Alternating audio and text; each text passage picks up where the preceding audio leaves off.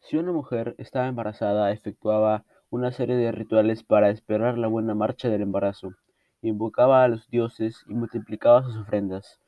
Su trabajo laboral no variaba durante este periodo y al tercer día, después del parto, la madre se incorporaba a sus labores.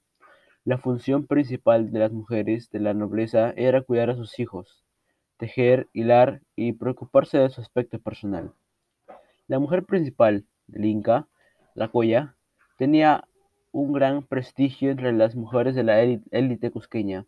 Participaba en los rituales, ella dirigía el Cusco en ausencia del Inca, pero como todas las otras mujeres, ella también vivía en un estado de inferioridad muy marcada frente al Inca.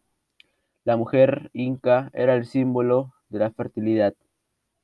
Algunos roles de las mujeres son los siguientes. La Coya. Fueron las Coyas las esposas principales y hermanas del Inca.